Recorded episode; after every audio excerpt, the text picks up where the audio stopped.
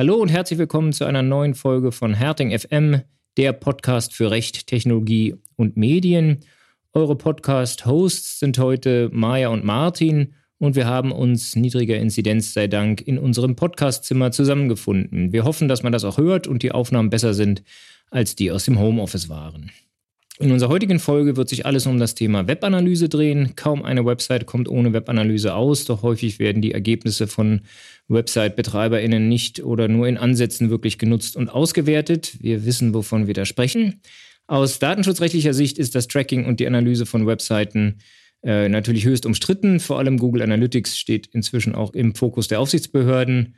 Ähm, und die Frage stellt sich, warum, wenn es doch so viel Ärger gibt, braucht man das alles?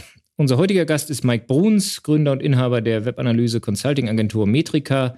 Ein langjähriger Wegbegleiter von mir. Ich glaube, ich kenne den Mike schon über zehn Jahre und ein echter Webanalyse-Profi. Mike ist gelernter Werbekaufmann und hat Betriebswirtschaft und Informatik studiert und wie er selbst sagt, schon immer viel Spaß an allem gehabt, was mit dem Internet zu tun hat.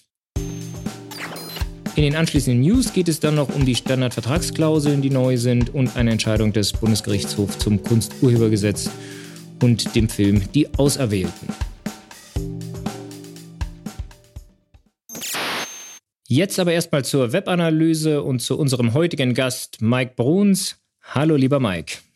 Hallo Martin, hallo Maja. Schön, dass ich bei euch sein darf. Ja, sehr schön, dass du da bist. Mike hat selbst einen Podcast, der heißt Die Sendung mit der Metrik. Und da wird ja schon verraten, wie geeignet er ist für unser heutiges Thema. Sein Podcast hat schon über 100 Folgen und ich glaube, zweimal war ich auch schon Gast bei dir, wo du dich mit dem schlimmen Thema Recht auseinandersetzen musstest. Ja, ich kann mich gut an unsere erste Folge zum Thema DSGVO erinnern. Das große Schreckgespenst, das damals in den Startlöchern stand. Das war sehr spannend. Das war 2017, glaube ich, haben wir das sogar aufgenommen. Genau, lang, lang ist her. Und äh, die Fragen sind immer noch da. Ja, mit Mike werden wir heute über das Recht sprechen, aber natürlich nicht in erster Linie über das Recht, sondern über die Vorteile der Webanalyse, darüber, wie man es richtig macht und wie vielleicht nicht, wo die äh, Stolpersteine so liegen und was es alles Neues auf dem Markt gibt. Ja, Mike, auch ich freue mich, dass du heute da bist und ähm, Martin, du hast es eingangs äh, schon gesagt, fast äh, jede Website ähm, nutzt heute Webanalyse und Tracking. Es ist eigentlich aus der digitalen Welt nicht mehr wegzudenken. Ja, bei der Webanalyse werden Informationen über das Verhalten von BesucherInnen erfasst, ausgewertet und zu verschiedenen Kennzahlen verarbeitet. Und aus diesen Leistungskennzahlen können WebseitenbetreiberInnen dann entsprechende Maßnahmen herleiten, je nachdem, welche Zielsetzung sie haben. Ähm, Im E-Commerce geht es dabei zum Beispiel häufig um Sales, also um konkrete Verkäufe. Ein Ziel kann aber auch die Lead-Generierung sein oder Newsletter-Abonnements. Ja, und rechtlich, insbesondere datenschutzrechtlich, auch das haben wir schon angerissen, ist die Webanalyse und die mit ihr verbundenen Technologien natürlich höchst umstritten.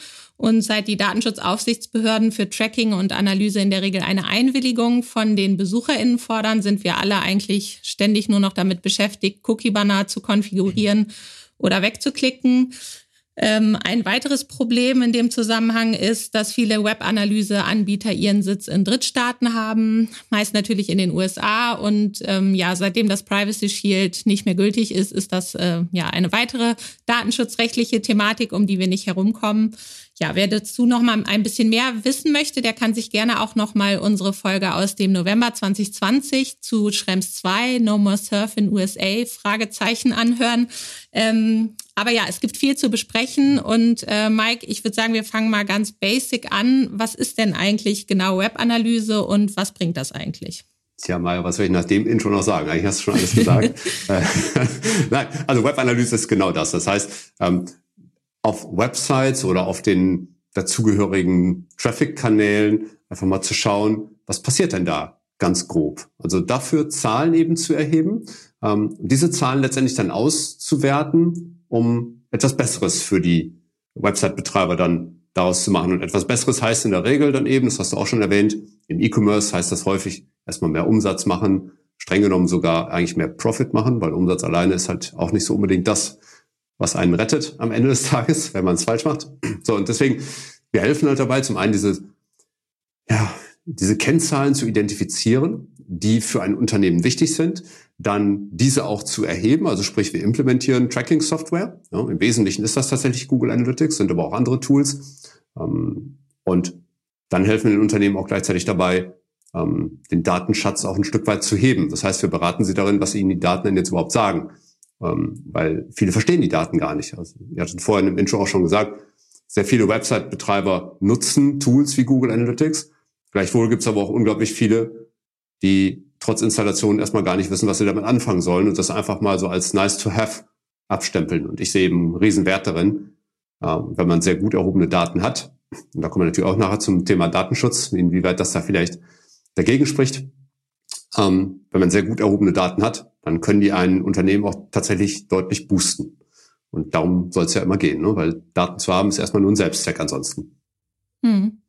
Ja, du hast äh, die Kennzahlen schon angesprochen, aber was sind denn, also vielleicht kannst du mal da ein bisschen mehr ins Detail gehen, was sind mögliche KPIs? Hm.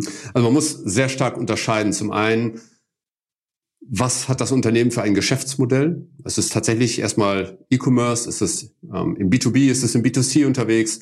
Was sind sonstige Vertriebswege, die das Unternehmen so hat? Das heißt, in meiner theoretischen Welt haben eigentlich zwei verschiedene Unternehmen nicht das gleiche Set an KPIs. Ne, das heißt, es gibt Überschneidungen, das heißt, das eine misst Umsatz, das andere misst Umsatz, aber dann hört es häufig auch schon auf, weil unter der Haube halt ganz viel mehr passiert und es hängt auch ein bisschen davon ab, ähm, was das Unternehmen sonst so an Messmöglichkeiten hat. Also ich, ich packe einfach mal ein paar aus, wo man sagen würde, okay, die sind schon sehr advanced beispielsweise. Ja, das ist dann zum Beispiel der Customer Lifetime Value. Ähm, also einfach zu schauen, was ist ein Kunde in einer bestimmten Zeitperiode, was hat er einem am Wert geliefert? Ja, und dann kann man sich schon wieder darüber unterhalten, hat er einen reinen Umsatz geliefert, hat er Gewinn geliefert, hat er was auch immer geliefert oder Deckungsbeiträge überhaupt zu erheben. Sollte betriebswirtschaftlich gesehen eigentlich für jeden relativ normal sein, ist aber erstmal sehr, sehr schwer, wenn das plötzlich im Online-Marketing passieren soll. Ähm, und deswegen beschränken wir uns gerade bei Unternehmen, die vielleicht noch nicht so advanced sind, häufig eben tatsächlich auf diese Basis-E-Commerce-Kennzahlen, also Umsatz, ROAS zu messen, also den Return on Ad Spend. Was bringt mir ein ausgegebener Werbeeuro tatsächlich in, in Cash wieder zurück? Ähm, das sind so, ich sag mal, mit solchen Sachen fängt man dann häufig an. Hm? Gleichwohl geht es aber auch darum, zum Beispiel die Kostenseite zu betrachten und eben auch zu schauen, was kostet uns denn ein Neukunde beispielsweise. Ne? Und das ähm, ignorieren viele leider. Ähm, so im ersten Moment, wenn sie sich einfach noch nicht damit auseinandergesetzt haben. Also man kann ein bisschen unterscheiden, was ist das, was ist das Geschäftsmodell, sammeln wir hier auch vielleicht nur Leads ein. Ähm, was heißt nur? kann ja auch sehr geschäftsentscheidend sein. Äh, oder sind wir hier im E-Commerce? Sind wir im B2B, im B2C? Und schon haben wir plötzlich ein ganz anderes Set an, an Kennzahlen. Ne? Aber so für den ersten Einblick ist es das vielleicht schon. Also, du hast ja mal einen, einen Denkwerten oder, oder Denkwerten, sag mal so? Denkwürdigen. Denkwürdigen, einen denkwürdigen äh, ähm, Workshop bei uns gehalten, wo wir, wo es uns einerseits darum ging, vor allem darum ging, wenn wir jetzt hier bei Mandanten zu Google Analytics beraten, dass wir mal verstehen, wie das da überhaupt alles funktioniert mit Analytics und so weiter. Ähm, was mir da klar geworden ist, ist, wie tump wir selbst eigentlich sind, also was die KPIs angeht. Und ähm, ehrlicherweise stehen wir auf, dem, auf demselben Niveau immer noch. Äh, ja, nach dem Motto, man guckt halt mal, welche, welche Beiträge werden viel abgerufen und so. Aber eine ernsthafte Auseinandersetzung mit KPIs äh, führen wir eigentlich nicht. Während im E-Commerce, das ist ja relativ klar du hast schon gesagt, ja, man sollte auf den Gewinn gucken, nicht auf den Umsatz, äh, äh schon mal eine Erkenntnis. Aber jetzt ein B2B-Unternehmen, wo siehst du da, oder erstens, braucht das überhaupt Analyse? Ähm, und, und wo siehst du da Ansätze? Was wäre ein mögliches KPI für jemanden, der nicht online verkauft und im B2B unterwegs ist? Hm, das ist eine super spannende Frage, weil just heute Morgen hatte ich beispielsweise ein Verkaufsgespräch genau zu dem Thema. Das ist also ein B2B-Anbieter und auf seiner Website verkauft er schlicht und ergreifend nichts. Das Einzige, was sie dort tun, ist, ähm, naja, sammeln halt E-Mail-Adressen ein, um dann später über den telefonischen Vertrieb den Kunden dann abzuschließen und letztendlich dann in den Verkauf zu bringen. Und was macht man mit solchen Leuten, ähm, die genau sowas haben, brauchen die Webanalyse. Und ich sage natürlich brauchen die Webanalyse, weil irgendwie müssen ja Leute auch mal dahin gebracht werden, dass die E-Mail-Adresse dort abgegeben wird. So, und selbst wenn das nur der einzige Schritt ist, den man am Ende tatsächlich misst, dann will man ja zumindest über die grobe Anzahl schon mal Bescheid wissen. Ja, das ist so ich finde zumindest Basic-Wissen, das wir haben sollten. Woher kommen also die Leads? Kommen die über eine Anzeige? Kommen die über, meinetwegen aus Social Media? Kommen die über unsere Newsletter noch wieder äh, an irgendeiner Stelle? Ähm, oder was sorgt dafür, dass wir am Ende des Tages im Vertrieb zumindest was zu tun haben? Und wenn man jetzt advanced ist, dann kann man das Ganze sogar noch weiter treiben.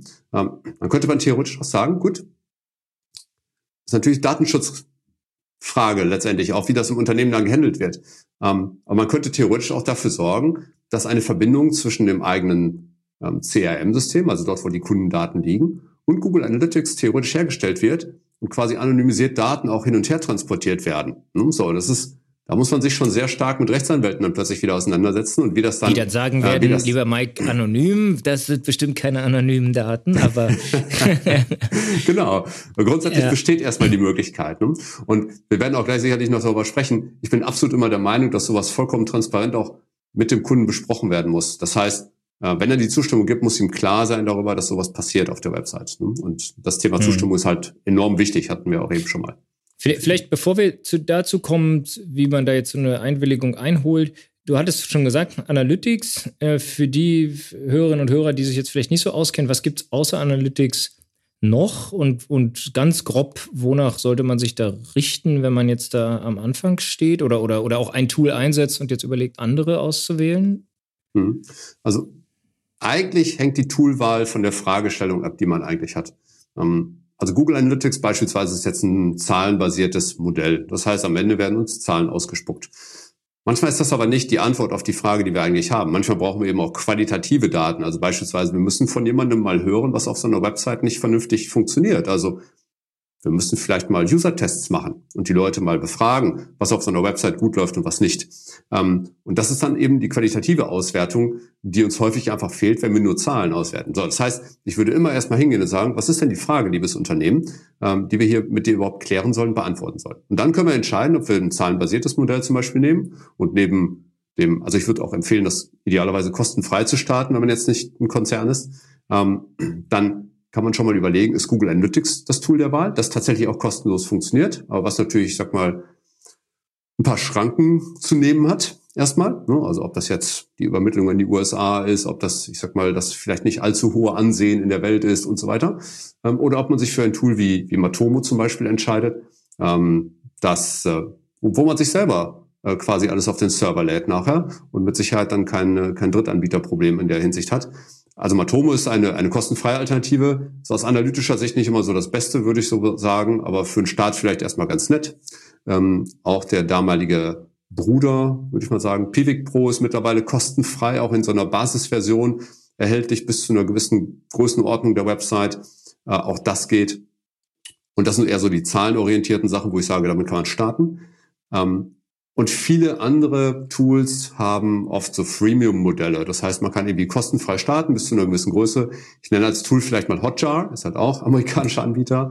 Aber mit Hotjar können wir zum Beispiel ein Stück weit mehr qualitative Daten erheben, weil wir nicht zum Beispiel sowas wie, wie eine Scroll-Map bekommen. Also wie tief scrollen Leute auf einer Seite ähm, oder wo klicken Menschen grundsätzlich, wo bewegen die ihre Maus her. Es gibt noch andere Tools, die ähnliches können, ähm, die aber erstmal nicht nur rein zahlenbasiert sind, sondern wo man sich auch mal so ein User Recording anschauen kann. So, wie bewegt sich ein Nutzer mit seiner Maus über unsere Website? Mhm. Okay. Und also damit kann es dann schon mal starten. Und dann sind natürlich die ganzen Tools da wie Google Ads, Mailchimp und, und die alle ihren eigenen ähm, Auswertungskosmos noch haben. Die darf man nicht ganz unterschätzen. Die bringen die Tools aber dann meistens irgendwie schon mit. Ja, okay. Ähm, du hast ganz kurz nur einen Satz, bevor wir zum Datenschutz kommen. Ähm, du hast erwähnt, äh, wenn man Konzern ist und so, dann ist alles anders. Gibt es aus deiner Sicht noch Großunternehmen, oh, kurz DAX-Konzern vielleicht dann nicht mehr, aber die keine gescheit oder gar keine Webanalyse machen? Die eine Website da draußen haben und nicht wissen, was da passiert? Ähm, sagen wir es mal so. Ich möchte das jetzt diplomatisch ausdrücken. Du möchtest jetzt keinen Namen nennen von, heute, von dem Gespräch von heute Morgen. sagen wir so, es werden Daten erhoben aber ob die Daten in irgendeiner Form genutzt werden oder ob die sinnvoll sind, das steht auf einem komplett anderen Blatt. Und da tun sich Konzerne und Mittelstand und kleine Unternehmen mitunter nicht besonders viel. Ich habe schon wesentlich schlagkräftigere, sehr kleine Unternehmen, was Datenanalyse angeht, gesehen als teilweise Konzern. Die Spitze des, also die Spitze des Eisbergs, wollte ich schon sagen. Aber das, was ich als Höhepunkt mal wirklich erlebt habe, war ein, ein Konzern, Bank, viele tausend Schrägstrich zehntausende Mitarbeiter und es gab exakt eine Person, die sich mit Tracking auskannte in dem ganzen Laden. Und da muss man dann sagen, okay, ist schön, dass ihr Daten erhebt, aber wie soll diese eine Person für alle das Ganze jetzt klar machen. Das wird nicht funktionieren, das kann nicht funktionieren. Ähm, abgesehen davon, dass ich den Wissensstand des Mitarbeiters, ohne ihm zu nahe treten zu wollen, aber sicherlich nicht für super advanced hielt. Und er sich selber auch mhm. nicht, deswegen hat man auch überhaupt telefoniert. Und das war, ja, da muss man dann schon sagen, das darf eigentlich nicht sein, wenn man die Wettbewerbssituation sieht. Gerade mhm. im Bankenbereich, Finanzenbereich beispielsweise. Ja, ich glaube, das können Martin und ich auch bestätigen, diesen Eindruck, oder? Also wie oft sprechen wir auch mit Mandanten und die wissen gar nicht genau, was sie eigentlich tracken, beziehungsweise es gibt niemand, der es wirklich auswertet. Ne? Absolut, ja, das haben wir viel. Ähm, jetzt äh, sind wir im, in, im Datenschutz, hast du jetzt, wir haben alle drei schon irgendwie kurz erwähnt, der Datenschutz und so, der Komisch greift halt ne? bei der, seltsam, bei der, ähm, bei der Verarbeitung personenbezogener Daten. Und ja, für die Hörerinnen und Hörer, die sich jetzt nicht so auskennen, äh, ja, bei der Webanalyse fallen personenbezogene Daten an. Ja, der, der äh, Personenbezugsbegriff wird halt sehr weit verstanden. Ähm, alles, was man irgendwie einem Identifier zuordnen kann, ähm, gilt als personenbezogen. Und ich sage immer, also wenn ihr wisst, dass diese Person schon mal da war, dann hat diese Information Personenbezug. Äh, ja, sonst, sonst könnte sie, ihr, ihr, müsst nicht wissen, wie sie heißt. Äh, es genügt, dass ihr wissen, ah, okay, das heißt jetzt die gleiche ID die, äh, und so weiter.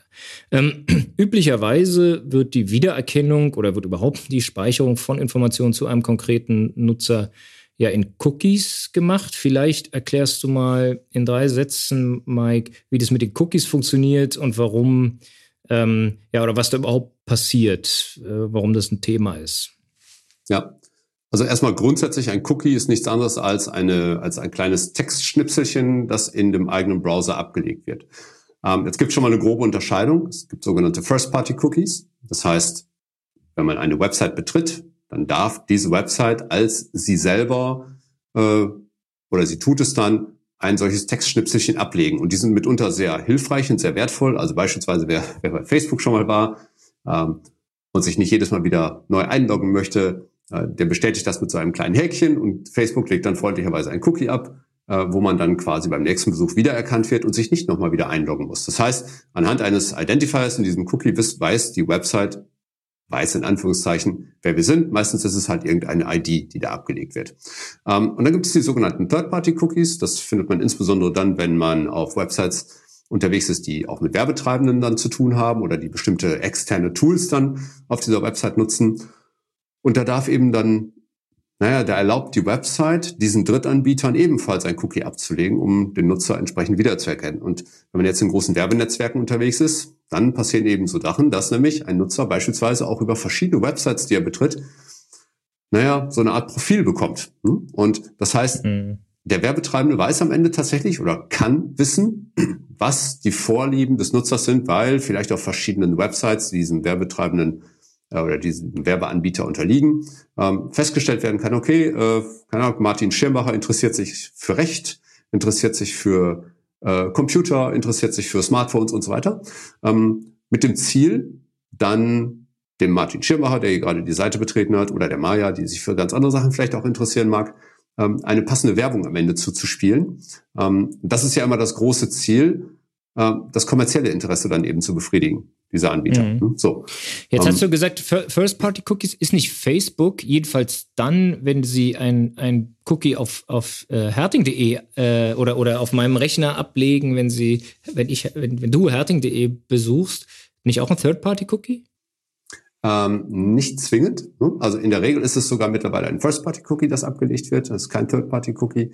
Ähm, das kann man in seinem Browser nicht so direkt sehen, was das jetzt für ein Cookie mhm. ist und ob es überhaupt Cookies sind. Da muss man schon so ein bisschen unter die Haube gucken. Ähm, das kann man zum Beispiel mit Hilfe von Plugins in einem Browser machen äh, und sich die Cookies der Website dann anschauen. Oder wenn man ein bisschen mehr unter die Haube schauen will im Browser selber, kann man die sogenannten Entwickler-Tools auch nutzen. Ähm, da kann man ebenfalls dann mal schauen, was für Cookies abgelegt werden. Ähm, und Cookie ist ja nur, ich sag mal, das Synonym dafür, dass irgendwie Daten abgelegt werden. Es gibt ja noch weitere Möglichkeiten, auch Daten in einem Browser zu speichern. Beispielsweise, es gibt den sogenannten Session Storage, wo also für die Browser-Sitzung selber Daten zwischengespeichert werden können. Das können mal so Spracheinstellungen einer Website sein. Das können aber auch irgendwas anderes sein. Ne? So, hey, letzte besuchte Seite beispielsweise, um dem einem Shop-System zum Beispiel auch zu helfen, die Navigation sicherzustellen. Also es gibt sehr viele verschiedene Cookies und es gibt eben auch nicht nur Werbecookies, das darf man auch nicht unterschätzen. Auch Third-Party-Cookies sind nicht alle Werbecookies, sondern die haben mitunter schlicht eine Funktionalität für die Website. Beispielsweise, mhm. ein Kunde von uns hat, hat einen Shop und er hat ein, ein Drittanbieter-Tool eingebunden, ähm, das die Konfiguration von seinen Produkten ermöglicht. So, und dann wird ein Third-Party-Cookie erstmal abgelegt durch diesen Anbieter. Aber man muss sich halt der Tatsache bewusst sein, dass es unterschiedliche Ablageorte gibt und dass sie unterschiedlichen Zwecken genügen. Nicht jedes Cookie ist böse und nicht jedes Cookie gehört zu einem Werber. Genau. Und, und äh, lustigerweise die, die aus dem Marketing kommende Unterscheidung First Party und Third Party Cookie spielt rechtlich äh, ja gar nicht so eine riesige Rolle. Äh, und das Beispiel, was du gerade äh, äh, gebracht hast, ist eigentlich auch ganz schön. Ja, wir haben vielleicht ganz kurzer Einblick ins Rechtliche, eine, muss man ein bisschen aufdröseln.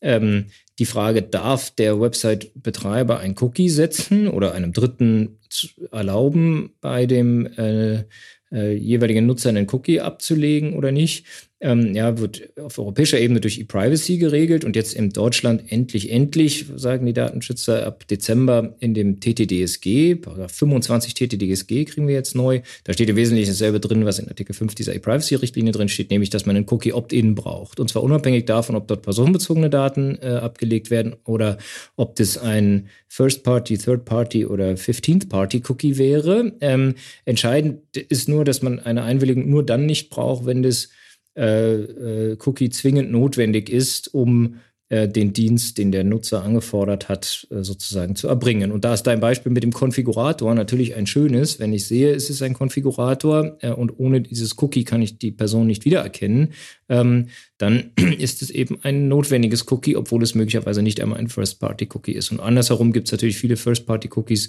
eigentlich alle anderen äh, oder viele andere, die eben nicht notwendig sind in diesem Sinne. Ne? Also insofern muss man da nochmal auseinanderhalten. Und davon zu unterscheiden ist die Frage, äh, darf ich denn jetzt tracken mit den, mit, äh, den Informationen, die ich habe? Dazu kann es auf Cookies ankommen, kann äh, aber auch sein, dass es andere Methoden gibt, herauszufinden, welche Person das ist oder, oder um wen es da überhaupt geht.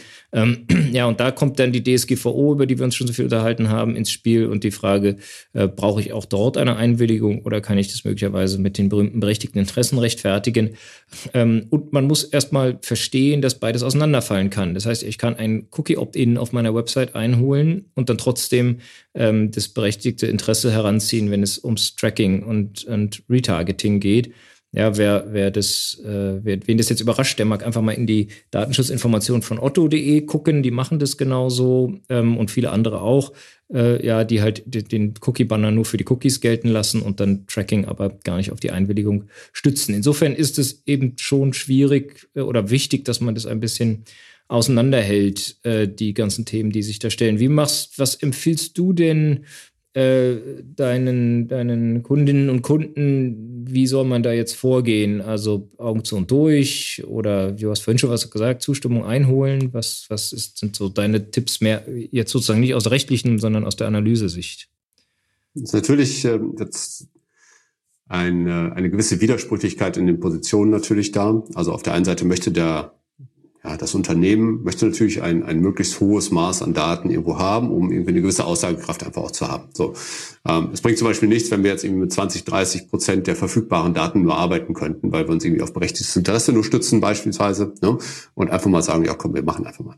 So, ähm, also das, was ich unseren Kunden rate, und natürlich bin ich kein Rechtsanwalt in dem Punkt, ähm, aber ich rate halt immer erstmal so offen wie möglich mit dem Thema auch den Nutzern gegenüber umzugehen. Das bedeutet, wir sagen, ja, hier wird getrackt. Ja, und das möglichst auch, wie man so schön sagt, in your face. Ne? Also so direkt wie möglich den Nutzer damit konfrontieren, weil A, glaube ich ohnehin, dass es mittlerweile wirklich niemanden gibt, der das noch nie gesehen hat. Wenn dann herzlich willkommen in unserer Welt. Ähm, aber es ist einfach, es ist einfach unabdingbar. So, die rechtlichen Voraussetzungen sind einfach da. Äh, sie sind geschaffen worden. Und es gibt natürlich immer noch Kunden, die sagen, nee, ich möchte mich aber nicht jetzt, ich will das nicht, können wir das irgendwie vermeiden und so. Ja, natürlich, man kann jetzt irgendwie den letzten Winkeladvokaten noch herausholen und sagen, komm, wir versuchen es irgendwie, äh, das alles zu umgehen und mit irgendwelchen Hirngespinsten das zu versuchen. Und am Ende lädt man sich doch nur wieder Probleme auf. Und das, was ich einfach erlebt habe, ist, mit dieser Ehrlichkeit, mit der wir da umgehen, erreichen wir auch gute Zustimmungsquoten zwischen 70 und 90 Prozent, je nachdem, mit wem wir so unterwegs sind und wie die ihre Cookie-Zustimmung so einholen. Und ich glaube, das sind ganz ordentliche Werte, mit denen man auch nach wie vor sehr, sehr gut arbeiten kann. Also das ist okay, das, was also ich rate, kurz schonungslose Offenheit erstmal. Ja, nur kurz eingehakt, Mike. Also wir sehen alles von 4 Prozent bis äh, 90, äh, wobei ich dann immer denke, naja, ob das mit den 90 stimmt, weil man ja immer von sich auf andere schließt und dann denkt, naja, also wie gehe ich denn mit Cookie-Bannern um? Ähm, es gibt vielleicht zwei, drei Seiten, kicker.de gehört dazu, wo ich jetzt einfach immer ja klicke und mich frage, warum fragt ihr mich jetzt jedes Mal, aber egal. Ähm, aber ansonsten schon eher auf der Spur bin der Ablehner. Ähm, und es muss doch außer mir noch andere geben, die das so machen. Äh, äh, also Bestimmt was sind das für Seiten? Nicht zum Beispiel. ja, genau. Was sind das für Seiten, wo du, wo du 70 bis 90 Prozent hinbekommst? Und, und was wäre sozusagen ein ja, Trick oder da hast du ja schon gesagt, Offenheit, ne, begründen, warum man das macht. Ja. Äh, also genau, Offenheit, Seiten, Direktheit, genau. Manchmal darf es auch, ein, ich sag mal, eine sprachliche Finesse sein, äh, dass man einfach vielleicht auch humorvoll darauf hinweist. Ähm, aber das Wesentliche ist einfach, es vor allen Dingen direkt dem Nutzer auch klar zu machen und nicht irgendwie zu verstecken, so ein kleines Feigenblatt nochmal davor zu halten und dann so links unten in der Ecke nochmal so ein kleines Banner aufzupoppen, so hey, wenn du vielleicht aus Versehen zustimmen möchtest, dann bitte hier unten klicken. Das macht halt kein Mensch. Ne, so Und da muss man also schon direkt sein. Und ich finde das auch okay. Ähm, jetzt gibt es natürlich schon wieder die Fragestellung, darf eine Website äh, nicht funktional sein quasi für jemanden? Also darf man noch scrollen, darf man noch irgendwelche Aktionen tätigen? Äh, unter diesem Cookie-Banner äh, unterscheiden sich ja manchmal so ein bisschen die Geister. Es gibt ja, ich sag mal, es gibt ja natürlich den vernünftigen Grund, das Impressum vernünftig besuchen zu können und die Datenschutzbestimmung, das ist richtig, aber ob, was man mit dem Rest der Seite macht, das sehen einige halt schon wieder Cookie setzen, den du, der nicht notwendig ist. Du darfst halt dann alles andere kannst du machen, kannst die ganze Website besuchen das können, wenn man, ja, genau. bloß dann habt ihr eben die Informationen nicht. Ja. Ja, und du kannst ja auch sagen, meine Website gibt's nur mit Cookies, ne? Und sonst, äh, ja. sonst gar nicht. Äh, ja, aber lass uns mal ein bisschen wieder weg vom Rechtlichen gehen und nochmal so ein bisschen äh, einen Fokus auf die Tools legen. Ähm, Martin und ich haben äh, gesehen, du hast auch schon eine Podcast-Folge zu Google Analytics 4. Ähm, du bist natürlich, gehörst da zu den schnelleren. Ähm, gib uns doch mal vielleicht einen kurzen Überblick. Äh, ja, was, was ist das? Was kann das? Was gibt's da Neues? Ja, also äh, gleich vorweg, Cookies werden da äh, immer noch benötigt, äh, zumindest zu einem gewissen, bis zu einem gewissen Grad, ja. Ähm, aber das Measurement ist also die, die Messpunkte, die dort erheben, erhoben werden, sind erstmal komplett andere. Das heißt, bei Google Analytics V3 nenne ich es jetzt mal, das, äh, im offiziellen Sprech heißt es ja Universal Analytics, ähm, hat wir, haben wir ein, ein, ein Messsystem, das auf der einen Seite Seitenaufruf erhebt und auf der anderen Seite im Wesentlichen dann mit Ereignistracking aufwartet. Das heißt, man hat grundsätzlich Besucher auf einer Seite und die tun dann zusätzliche Ereignisse. Ähm, und bei Google Analytics V4 ist es so, das ist eigentlich alles eventbasiert. Da ist auch ein Seitenaufruf nichts anderes als eines von vielen Events. Und die können mit ganz anderen und komplexeren Informationsstrukturen versorgt werden. So ist es ja erstmal auf der Messseite, also was komplett anderes. Das ist nichts sensationell Neues, weil andere Anbieter haben das schon länger gemacht und Google musste da jetzt mal nachziehen. Ähm, ist aber tatsächlich so, dass, äh, dass das jetzt bei den Webanalysten jetzt keine Riesenüberraschung war, dass man das so macht. Ne? Ähm, so, auf der anderen Seite ähm, ist aber die Auswertungsmöglichkeit im Tool selber ist eine ganz andere geworden. Ähm, das bedeutet, in der V3 waren wir ein bisschen limitierter, würde ich mal sagen, was die Oberfläche anging, auch viel stärker vordefiniert. Das heißt, da gab es fixfertige Reports, die konnte man sich anschauen und man hat irgendwie das Gefühl gehabt, man ist drin. Und bei der V4 ist es eben etwas anders. Da muss man sich die Reports schon ein Stück weit selber zusammenklicken. Bedeutet natürlich auch, die Hürde für einen Nutzer, das zu verstehen, was er da tut und daraus dann jetzt, sag mal, einen richtig guten Bericht zu machen, die ist einfach höher. Ähm, das ist natürlich für uns gut, weil wir den Leuten halt beibringen, wie sie mit sowas umgehen können. Äh, für den Nutzer selber ist aber eine höhere Hürde. Äh, gleichwohl, wir waren ja eben schon dabei, dass halt wirklich viele überhaupt sowieso nicht wissen, was sie damit anfangen sollen. Ähm, und dementsprechend hat das jetzt, glaube ich, keine großen Auswirkungen. Also letztendlich, es ist halt ein komplett anderes Tool geworden. Ähm, die Anzahl der Datenpunkte würde ich als höher beschreiben, grundsätzlich. Gleichwohl gibt es noch sehr wenig wirklich gute Implementierung, die ich bisher gesehen habe. Das liegt auch daran, dass ich glaube, dass das Tool noch nicht wirklich gut fertig ist. Die haben das so relativ hoppla hopp so zu Anfang des Jahres veröffentlicht und gesagt, so, da ist es. Und ich hatte spontan den Eindruck, das ist eine bessere Beta-Version. Ähm, aber so richtig gut ist die einfach noch nicht. Das heißt, man lässt gerade die Nutzer testen. Man arbeitet freilich natürlich auch an dem Tool und macht es besser. Aber es bringt jetzt dem Nutzer auch nichts, wenn er alle zwei Wochen ein neues Feature da sieht äh, und irgendwie trotzdem wieder überfordert ist mit der, mit der Wucht, die dieses Tool einfach sowieso schon hat. Ne? Und äh, wer braucht dann dieses neue Tool? Also sind das die, die, wie du so schön sagst, schon advanced sind beim Thema Webanalyse oder? Mhm. Ähm, also ein großer Vorteil bei Google Analytics 4 ist, man kann es relativ simpel installieren, ist aber ähnlich wie bei Universal Analytics. Man kann es relativ simpel aktivieren damit und man kann auch ein paar Features sich sofort zusätzlich automatisiert erheben lassen. Beispielsweise ist ein Scroll-Tracking involviert äh, oder auch externe Klicks werden äh, können direkt mit gemessen werden. So, aber wenn man es ernst meint mit Webanalyse, muss nicht das Tool definieren, was es misst, sondern das Unternehmen. Das heißt, das Unternehmen muss sagen, was es wissen will und welche Fragen es hat. Und dazu müssen wir uns die passenden Daten erheben. Das bedeutet, auf Automatismen zu setzen bei einem Tool, ist immer nur sehr begrenzt gut weil wir natürlich uns sehr stark einschränken auf das, was das Tool kann und nicht auf das, was das Unternehmen eigentlich wissen will. Und das ist immer die große Gefahr, wenn wir auf zu viel Automation setzen. Das heißt, wir, wir limitieren uns schlicht und ergreifend. Ähm, und deswegen sage ich, Auto, Automatisation ist natürlich äh, insofern angenehmer, als man dann eben einfach da schon was hat ne? und sich nicht so ja. viel auskennen muss und dann Google überlässt, was sie meinen, was für einen sinnvoll ist, was wahrscheinlich aus deiner Sicht häufig nicht die, die richtigen Fragen sind, die dann da zu beantworten sind mit dem Tool. Exakt, genau. Vor allen Dingen, mhm. dann stehst du vor den Daten und weißt trotzdem nicht, was du damit anfangen sollst. Und ja. weil, weil das eben nicht die Daten sind, die du eigentlich brauchst. Genau, äh, das hatten wir ganz am Anfang schon, das ist ja praktisch unabhängig vom Tool, dass man sich mal überlegen sollte, welche Daten brauche ich überhaupt äh, äh und, und dann erstmal anfangen, mir ein Tool zusammenzusuchen und das dann sozusagen ja. erstmal auszuspielen auf meiner eigenen Website.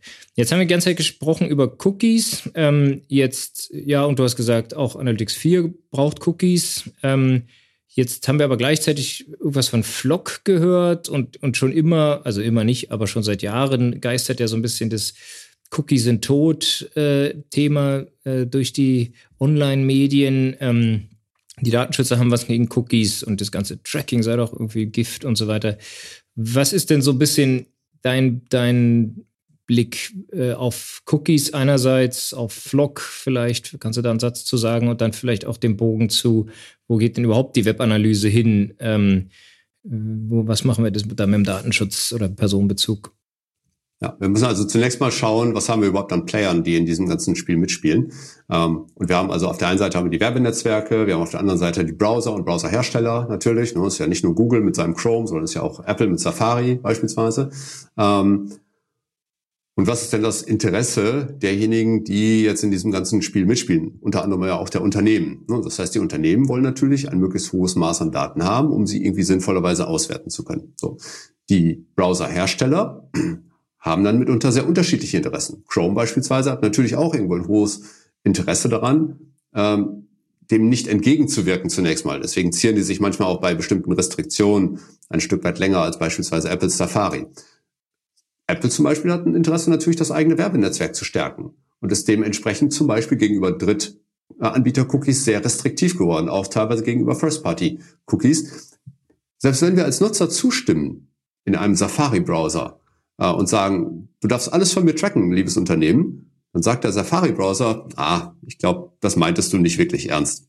Ja, und macht schon mal so das eine oder andere Cookie einfach per se schon mal weg. Ne? Und dann bei anderen sagt es, du darfst nur noch einen Tag äh, aktiv sein und so weiter. So, und jetzt haben wir quasi eine Art Gemengelage aus DSGVO, E-Privacy, Browserherstellern, Unternehmen, die ganz andere Interessen vertreten, Datenschutz, etc.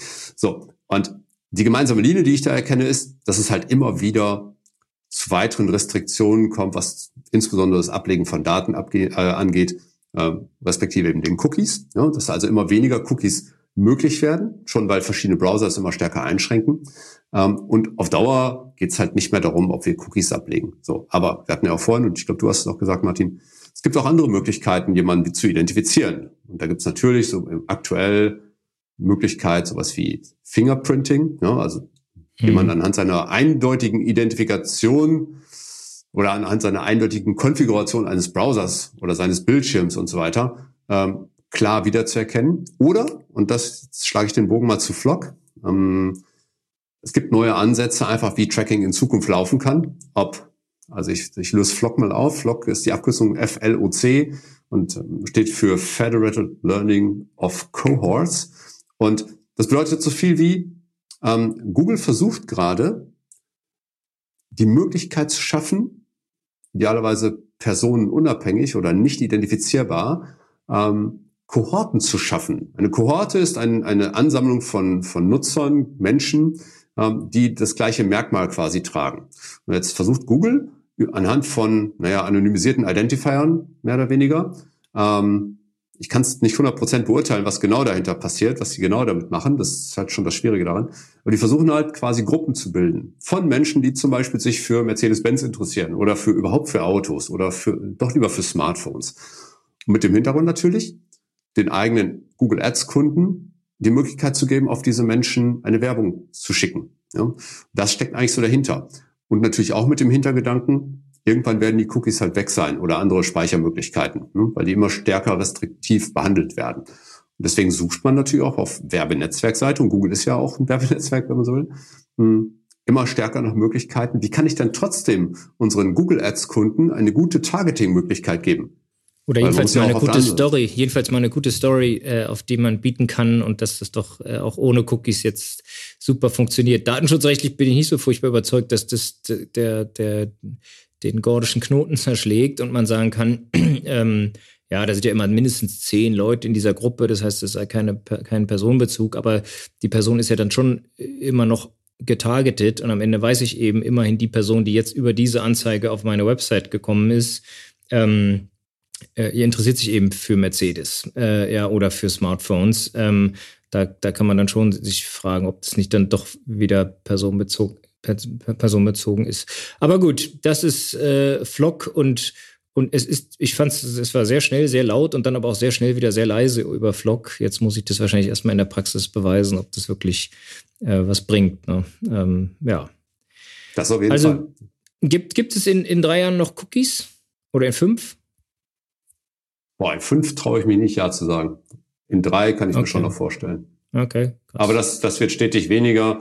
Ähm, und auch die Tools werden sich weiterentwickeln, sodass also auch andere Möglichkeiten beherrscht werden. Und gleichwohl, es besteht ja immer noch die Möglichkeit, das ist halt leider äh, die Downside an der ganzen Geschichte, dass viele jetzt eben sagen, na gut, das client-basierte Tracking, also das Tracking, was im Browser tatsächlich stattfindet, ähm, das wird vielleicht sogar irgendwann nicht mehr so funktionieren können, einfach weil diese Restriktionen so stark werden. Ähm, mhm. Und deswegen gehen jetzt schon viele hin und sagen und versuchen ihr Heil zumindest erstmal ideell gesehen im serverseitigen Tracking zu finden. So, das heißt, da besteht die die Eingrenzung der Browser halt zum Beispiel noch nicht so stark. Ein Server misst erstmal alles, was ankommt und was dann dort mit den Daten passiert, das steht nochmal wieder auf einem Blatt, das von außen quasi nicht gesehen werden kann.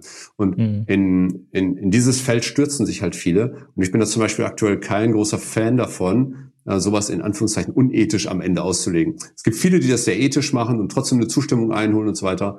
Gleichwohl, man würde von außen kaum noch sehen können, ob, ähm, ob dort nicht vielleicht doch hinter den Kulissen irgendwas gemacht wird. Und so ist das ein Katz-und-Maus-Spiel. Das heißt, auf der einen Seite das rechtliche Interesse ähm, und das auch möglichst sauber zu halten, auf der anderen Seite das wirtschaftliche Interesse, ähm, dass ein Unternehmen auch seine Daten ähm, deshalb braucht, um einen Erfolg überhaupt messen zu können. Ne? Und weil niemand ja. will blind Werbung schalten. Ne? Das ist so, das ist so ja. 1960er-Style. Naja, 90er, komm. Ähm, 90er, okay. oder, oder offline. Vielleicht einige auch 2020. Ja, ja, in der Tat, in der Tat. Wir schalten einfach blind Werbung. Ähm, lieber Mike, prima. Ich, ich fand es äh, ein, ein ganz ähm, tollen Überblick äh, ja über, über was ist Webanalyse überhaupt, wofür brauchen wir das. Äh, Webanalyse ist nicht, äh, ich habe da jetzt mal so ein äh, Analytics-Schnipsel eingebaut oder noch besser, die Webdesigner haben den gleich für mich mit eingebaut und jetzt läuft es halt damit und jetzt nach einem Vierteljahr fragt man mal nach den Zugriffsdaten und staunt dann, was da alles Tolles möglich ist, sondern Webanalyse funktioniert andersrum. Man muss sich erstmal überlegen, wofür braucht man das und dann äh, erst danach äh, sich sozusagen für ein Tool, für eine, äh, ja, für die richtigen Fragen eben zu entscheiden. Hat mir damals schon imponiert bei deinem Workshop, wie du, da, wie du da herangehst und das sozusagen richtig machst. Den Datenschutz haben wir äh, gestreift, gesagt, naja, also äh, Cookies und Tracking sind nicht unbedingt dasselbe. Ähm, wir werden da jetzt teile ich deine Meinung, sehr, sehr viel Bewegung sehen und das Katz-und-Maus-Spiel hat in der Tat bei uns jeden Tag äh, Hochkonjunktur. Serverseitiges Tracking haben wir, habe ich gerade gestern mit unserer Tracking-Expertin Corinna äh, wieder diskutiert, die irgendwie dann am Ende meinte, Leute, eigentlich ist es doch überhaupt nichts Neues. Ähm, ich weiß gar nicht, warum jetzt da alle so tun, als sei das jetzt irgendwie die ganz tolle ähm, neue Errungenschaft. Ähm, Analytics 4 finde ich auch äh, spannend. Ähm, äh, ja, wie es da weitergeht. Ich habe letzte Woche Seminar gehalten für die 121 Watt, äh, wo, wo wir dann uns auch eine Viertelstunde lang mit Analytics 4 beschäftigen durften im Verhältnis zu dem, was irgendwie früher noch Mask IP war und wie da jetzt die Einstellungen sind und so lernt man ständig dazu. Ja, Blick in die Zukunft. Ähm, wir werden gespannt sein. Ich glaube schon, dass es noch eine Cookies eine ganze Weile geben wird, ähm, aber äh, wir werden es sehen. Ja, ähm, super. Herzlichen Dank, äh, Mike. Und Sehr gerne. Ähm, ja, wir, wir freuen uns wie immer auf, auf weitere Insights von dir, sei es aus deinem Blog oder aus deinem ähm, Podcast äh, zum Thema Webanalyse. Ja, sehr gerne. Macht ja auch Spaß, äh, über das Thema nicht nur zu reden, sondern ja auch, bin ja auch mit einer Mission unterwegs, ähm, mit Metrika, dass wir, wir wollen also auch das Web ein bisschen besser machen und vor allen Dingen ähm, um das effizient besser zu machen, kommst halt irgendwann doch nicht an Daten vorbei, weil sonst bleibt halt vieles einfach nur Bauchgefühl. Und das muss nicht unbedingt das Beste immer sein. Ja, vielen Dank. Sehr gerne.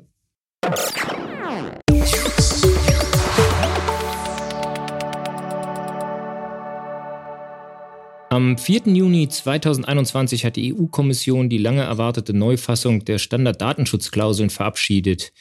Die sogenannten SCC stellen ein wesentliches Instrumentarium bei der Übermittlung personenbezogener Daten in Drittländer dar. Und die Neufassung, die die EU-Kommission nun vorgelegt hat, war nicht nur aufgrund des Alters der bisherigen Fassung, die zum Teil aus dem Jahr 2010 stammten, und äh, der fehlenden Anpassung an die DSGVO überfällig, sondern ist auch ähm, von dem EuGH-Urteil in Sachen Schrems 2 ähm, angestoßen worden. Was hat sich denn mit den neuen Standardvertragsklauseln geändert? Also die erste wesentliche Änderung der neuen Standarddatenschutzklauseln ist das nunmehr verfolgte modulare Konzept. Durch den zur Verfügung stehenden Vertragsbaukasten sind Unternehmen jetzt in der Lage, alle denkbaren Übermittlungskonstellationen mithilfe der Standarddatenschutzklauseln abzubilden. Dazu zählt einerseits die Übermittlung zwischen zwei Verantwortlichen, aber eben auch die Übermittlung zwischen Verantwortlichem als Auftraggeber zu einem Auftragsverarbeiter, ähm, zwischen Auftragsverarbeiter und Unterauftragsverarbeiter und auch die umgekehrte Richtung zwischen Auftragsverarbeiter zu Verantwortlichem. Vorher gab es nur zwei mögliche Konstellationen, was in der Praxis für ziemliche Schwierigkeiten gesorgt hat. Und ebenfalls werden jetzt die zentralen Grundsätze der DSGVO ähm, aus Artikel 5 Absatz 1 DSGVO ähm, wie Transparenz, wie Zweckbindung, Richtigkeit, Datenminimierung ausdrücklich in den Standarddatenschutzklauseln festgehalten, Meldepflichten integriert und noch ein paar andere ähm, Anpassungen vorgenommen. Und was hat das Ganze jetzt mit dem Schrems II-Urteil zu tun? Schrems II war quasi der Anstoß für die neuen Standarddatenschutzklauseln. In dem Urteil hatte der EuGH ähm, ja das zwischen der USA und, den, und Europa bestehende Privacy Shield für unwirksam erklärt und bemängelt, dass das Datenschutzniveau in den USA nicht mit dem in der EU vereinbar sei, weil die staatlichen Stellen, NSA und so weiter darauf zugreifen könnten, ohne dass es vernünftigen Rechtsschutz für die Bürger der EU gibt. Ähm, und während das Privacy Shield halt gleich direkt weggeflogen ist, hat der EuGH festgehalten, dass die Standarddatenschutzklauseln grundsätzlich nutzbar sind, aber dass man eine, ähm, ja, eine Einzelfallprüfung machen muss, um zu sehen, ob das Datenschutzniveau ähm, noch angemessen ist. Ähm, ja, und das versuchen die Standarddatenschutzklauseln jetzt eben auch entsprechend aufzugreifen und solche zusätzlichen Garantien unmittelbar zu integrieren. Mhm. Und was bedeutet das jetzt in der Praxis? Also was kommt auf Unternehmen zu? Tja, auf die Unternehmen kommt Arbeit zu, wenig überraschend. Ähm, ja, die, die äh, neuen SCCs müssen umgesetzt werden. Man muss mit seinen Dienstleistern oder eben Auftraggebern oder anderen Verantwortlichen ähm, die neuen Standarddatenschutzklauseln abschließen, jeweils verhandeln. Ähm, ja, Aktualisierung bestehender Vertragsbeziehungen wird auf dem einen oder anderen Zettel stehen. Letztlich muss man sich umfangreich äh, informieren, neu bewerten und die Drittstaatensübermittlung insgesamt neu dokumentieren. Wir haben in der nächsten Woche am 1. Juli auch einen Webinar dazu, eine kostenfreie Möglichkeit, sich dazu ein bisschen mehr ähm, Wissen abzuholen mit unserer neuen Schweizer Kollegin Nicole Beranik, mit dem Kollegen Erik Pettersen und mir. Die Anmeldemöglichkeit tun wir in die Shownotes. Der Bundesgerichtshof hatte sich kürzlich mit der Frage zu befassen, ob es sich bei der Darstellung einer lebenden Person durch einen Schauspieler in einem Film um ein Bildnis eben jener dargestellten Person im Sinne des Kunsturhebergesetzes handelt und ob der dargestellten Person ein Unterlassungsanspruch aus ihrem Recht am eigenen Bild zustehen könnte. Und worum ging es in dem Verfahren genau? Es geht um den Film Die Auserwählten und äh, der Kläger in dem Verfahren war in den 1980er Jahren Schüler der Odenwaldschule und wurde dort über mehrere Jahre sexuell missbraucht. Ähm, der Film Die Auserwählten thematisiert diesen sexuellen Missbrauch an der Schule und wurde auch an Originalschauplätzen gedreht und kam erstmals 2014 in der ARD ins Fernsehen. Ja, und als Vorbild für die zentrale Filmfigur ist eben der spätere Kläger zu erkennen. Der Kläger selbst macht seit dem Jahr 1998 auf diese Missbrauchsfälle aufmerksam und trug selbst maßgeblich zu deren Aufklärung bei. Er wirkte unter anderem an Presseveröffentlichungen mit und hat auch an einem Dokumentarfilm mitgewirkt. Im Jahr 2011 veröffentlichte der Kläger außerdem ein autobiografisches Buch und im Jahr 2012 erhielt der Kläger den Geschwister-Scholl-Preis. Ja, und anlässlich dieser Preisverleihung legte er im November 2012 auch sein Pseudonym ab, was er bis dahin verwendet hatte. Der Kläger sah in offenbar zentralen Stellen des Films einen unzulässigen Eingriff in sein Persönlichkeitsrecht und verlangte von den Filmproduzenten und dem Auftraggeber, die weitere Verbreitung der entsprechenden Filmszenen zu unterlassen und klagte eben. Hört sich für mich nach einem krassen Fall an. Wie hat der BGH entschieden? Kann man einfach einen Film über eine Person drehen, ohne dass die sich wehren kann? Im Ergebnis ja, oder zumindest in diesem Fall. Ähm, der BGH entschied nämlich, dass äh, hier kein Bildnis des Klägers vorliege und auch keine Verletzung des allgemeinen Persönlichkeitsrechts ähm, des Klägers gegeben sei. Und er hat damit die Klage abgewiesen. Ein Unterlassungsanspruch aus dem Kunsturhebergesetz stehe dem Kläger deshalb nicht zu, so der BGH, weil eine bloße Darstellung einer realen Person durch einen Schauspieler in einem Film kein Bildnis der dargestellten Person im Sinne des Kunsturhebergesetzes sei. Äh, ein Bildnis ähm, einer oder der dargestellten Person sei erst dann gegeben, wenn der täuschend echte Eindruck erweckt wird, es handele sich tatsächlich um die dargestellte Person. Das wäre zum Beispiel der Fall beim Einsatz eines Doppelgängers. Das Gericht erkannte zwar an, dass der Kläger durch die Übereinstimmung zwischen seinem Schicksal und der Darstellung im Film in seinem Persönlichkeitsrecht betroffen ist, aber die Kunst- und Filmfreiheit wiege in diesem Fall schwerer. Und das lag nach Begründung des Gerichts auch daran, dass der Kläger in der Vergangenheit selbst öffentlichkeitswirksam über sich und sein Schicksal berichtet hatte. Ja, wer noch mehr zu dieser spannenden Entscheidung nachlesen möchte, kann dies in dem Artikel unserer Kollegen Lasse Konrad und Marvin Vogt aus dem Herting Filmteam tun. Der Artikel ist auf unserer Website online.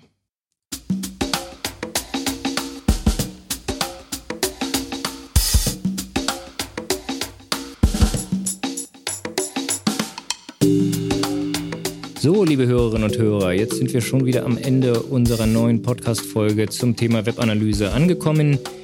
Wenn diese euch gefallen hat, freuen wir uns über Feedback. Wir freuen uns, wenn ihr uns abonniert. Irgendjemand hat mir gesagt, das ist jetzt ganz toll, wenn man abonniert. Das ist irgendwie gut für die Podcast, fürs Podcast-Ranking. Insofern sind wir froh, wenn ihr das macht und dann auch immer sofort erfahrt, wenn eine neue Folge draußen ist. Apropos neue Folge draußen, wir haben eine neue, bisschen neue Website. Wir sind ja jetzt auch in der Schweiz vertreten als Herting. Ähm, da haben wir unsere Website ein bisschen umgestaltet und die Schweizer Kolleginnen und Kollegen haben ähm, ja, fast ganz ähnliche, äh, aber dann doch nicht ganz identische Beratungsschwerpunkte. Schaut euch das gerne mal an. Wir freuen uns über Feedback unter podcast.herting.de. Wir ähm, sind natürlich in allen Podcast-Playern vertreten, aber auch äh, in den sozialen Netzwerken. Es gibt einen Herting Twitter-Account bei Facebook, bei Instagram und bei LinkedIn sind wir vertreten. Ähm, ja, ich sag bis zum nächsten Mal und vielen Dank und tschüss, Maja. Ich auch. Ciao.